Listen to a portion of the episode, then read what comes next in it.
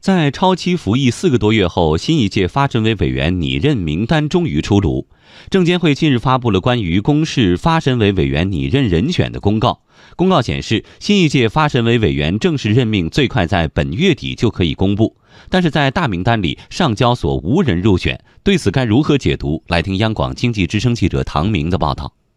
记者梳理发现，本次公布的发审委委员拟任名单仅有二十一人，分别是证监会系统十人、交易所系统三人、律师事务所五人、会计师事务所三人。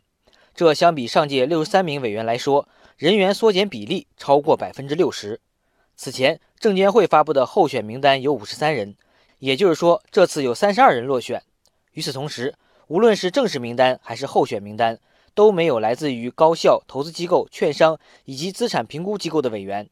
武汉科技大学金融证券研究所所长董登新认为。发审委大幅缩编，反映出 IPO 审核重心下移的大方向，还是要少而精。一个方面是为 IPO 审核效率提高的原因，这个可以精简人手；另外一方面的话呢，更好的保证了这个 IPO 的审核这个一致性，或者是叫做公平性，适当的搜索这个定性呢，我觉得应该是调进了这个时机成熟的。将来改革的大方向啊，就是要重心下移，IPO 审核的这个重心呢要下移。你比方说，我们的上交所即将推出的科创板加注册制，目前呢已经。明确的基本思路的话，科创板的 IPO 审核的主要的任务将会放在上交所。市场关注的另一个焦点是在这次的大名单中，上交所无人入选，这在以往是很少见的。董登新认为。这似乎暗示着未来上交所将更加具有独立性。上交所啊可能会更独立。一方面的话呢，这个证监会啊赋予了证交所的一线监管的职能，呃，也会啊把一些监管的功能呢可能会下派给证交所。那同时的话呢，随着这个科创板率先呢设立上市委员会，独立完成了 IPO 审核这样一个任务，交给证交所之后，将来可能会复制到其他的子市场。所以从这个意义上讲的话呢，证监会啊将来可能会尽可能的少动用啊证交所的人手。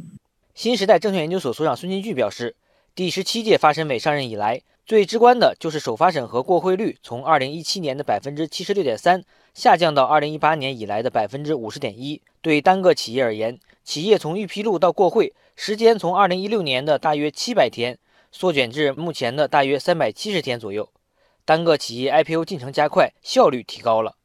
对此，在启动发审委环节工作之初。证监会发言人高丽就曾高度肯定了十七届发审委的工作。总体上看，第十七届发审委在稳步推进新股发行常态化工作、强化市场主体的归位尽责、净化市场生态环境等方面都发挥了积极的作用。武汉科技大学金融证券研究所所长董东新表示，新一届发审委上任后，IPO 审核总体态势应该不会有大方向上的改变。目前发审委的工作节奏稳定，效果较好，对待审企业审核要求很高，上市公司质量总体呈现上升趋势。在这样的背景下，新一届发审委上任后，应该会延续目前的发审逻辑。不过，对于从严审核的认识，目前已经有了新的变化。如果说过去啊，严审 IPO 的话，可能意味着提高啊这个 IPO 标准，或者是呃加大审核的周期和难度。但是我们现在讲的严审 IPO 的话呢，呃，可能更多的是把重心呢放在